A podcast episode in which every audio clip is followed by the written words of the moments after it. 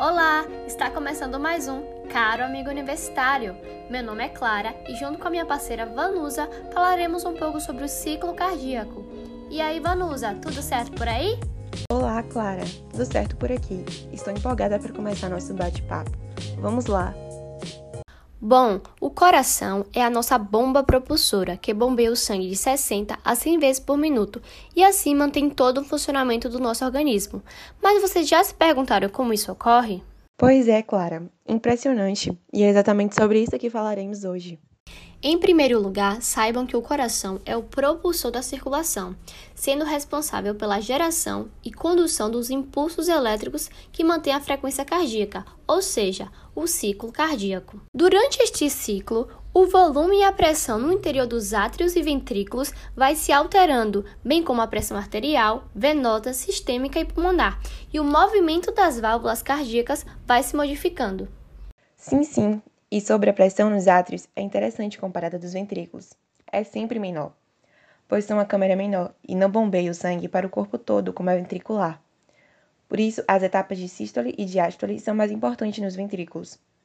É justamente devido a essa alteração de pressão nos átrios e ventrículos que temos a abertura e fechamento de válvulas no coração.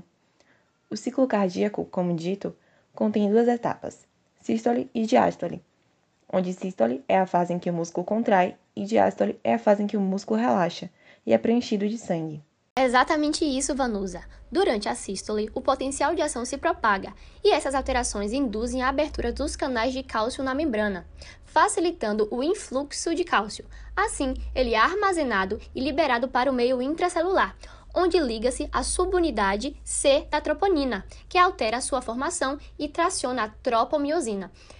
Depois de ocorrido isso, ele expõe os sítios ativos da actina e assim possibilita a ligação da cabeça de miosina, iniciando o deslizamento das pontes cruzadas, onde o ATP é clivado, convertido em ADP e libera energia para que essas cabeças de miosina possam se prender aos filamentos de actina, vindo uma nova molécula de ATP e se repetindo enquanto o músculo contrai.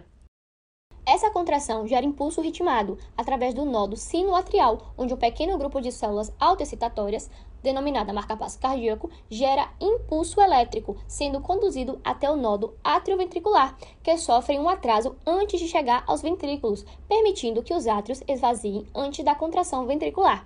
Assim, esses estímulos são conduzidos por feixes atrioventriculares através dos ramos direito e esquerdo para as fibras de Purkinje, onde chegam e conduzem de maneira fácil e rápida estes estímulos para todas as partes do ventrículo. Quando esses impulsos passam pelo coração, a corrente elétrica também se propaga a partir do coração para os tecidos adjacentes ao coração. Assim, uma proporção pequena dessa corrente se dissemina por toda a superfície do corpo. Ao colocar eletrodos sobre a pele, em pontos opostos ao coração, os potenciais elétricos gerados por essa corrente podem ser registrados. Esse registro é chamado eletrocardiograma, que por sua vez é formado por onda P, que é causada por potenciais elétricos gerados quando os átrios se despolarizam antes da contração atrial, pelo complexo QRS, que é causado pelos potenciais gerados quando os ventrículos despolarizam antes da sua contração, e pela onda T, que é causada pelos potenciais gerados quando os ventrículos se recuperam do status de de despolarização, ou seja, após a despolarização, sendo assim uma onda de repolarização. Recapitulando, pode-se afirmar que a despolarização atrial causa onda P.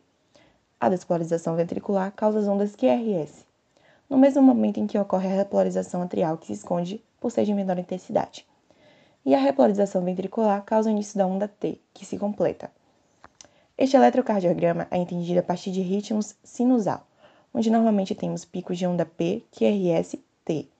E caso ocorra uma maior aproximação entre os picos QRS, gera taquicardia, ritmo acelerado.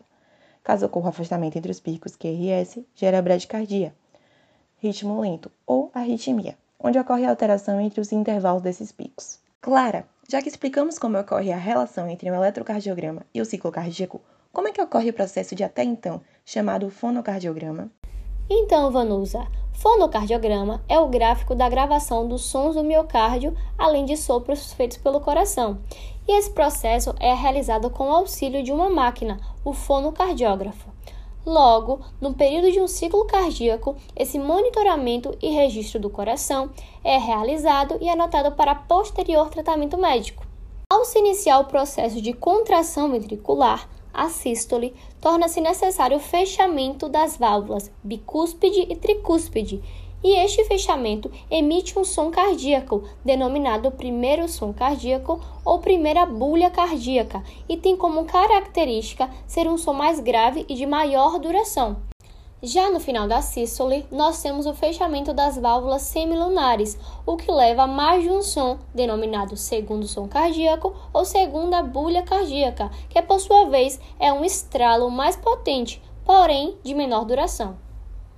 Bom, já entendemos sobre o ciclo cardíaco e suas fases. Agora, qual é a relação desse tema com a atividade física? Será que tem algum impacto sobre a função cardíaca? Sim, sim, Clara. A atividade física tem impacto no ciclo cardíaco. Podemos observar isso com a atividade física aumentando a estimulação simpática, que consequentemente aumenta a frequência de disparo do nódo SA, aumenta sua velocidade de condução e aumenta também a frequência cardíaca, força de contração e ritmo, que aumentam o fluxo sanguíneo e consequentemente aumentam a nutrição do músculo cardíaco. Ah, e para que isso ocorra, é importante ressaltar que há uma liberação de norepinefrina, que aumenta a permeabilidade da membrana de íons de sódio e cálcio, que auxiliam na contração cardíaca. Em excesso, os íons de cálcio geram espasmos e flacidez cardíaca, e os íons de potássio geram flacidez e dilatação cardíaca, reduzindo assim a frequência das contrações. Dá para acreditar que um órgão tão incrível como o coração faz tanta coisa assim em um segundo? E olha que há quem diga que o coração só serve para sofrer.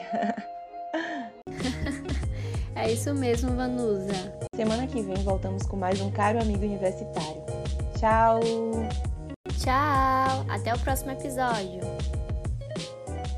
Por hoje é isso, pessoal. E nós, do Caro Amigo Universitário, gostaríamos de agradecer a toda a equipe a Ana Clara Mascarenhas e Beatriz Trindade pela produção do texto, pesquisa e direção, e a equipe de edição de áudio, que está sendo composta pelas locutoras desse episódio.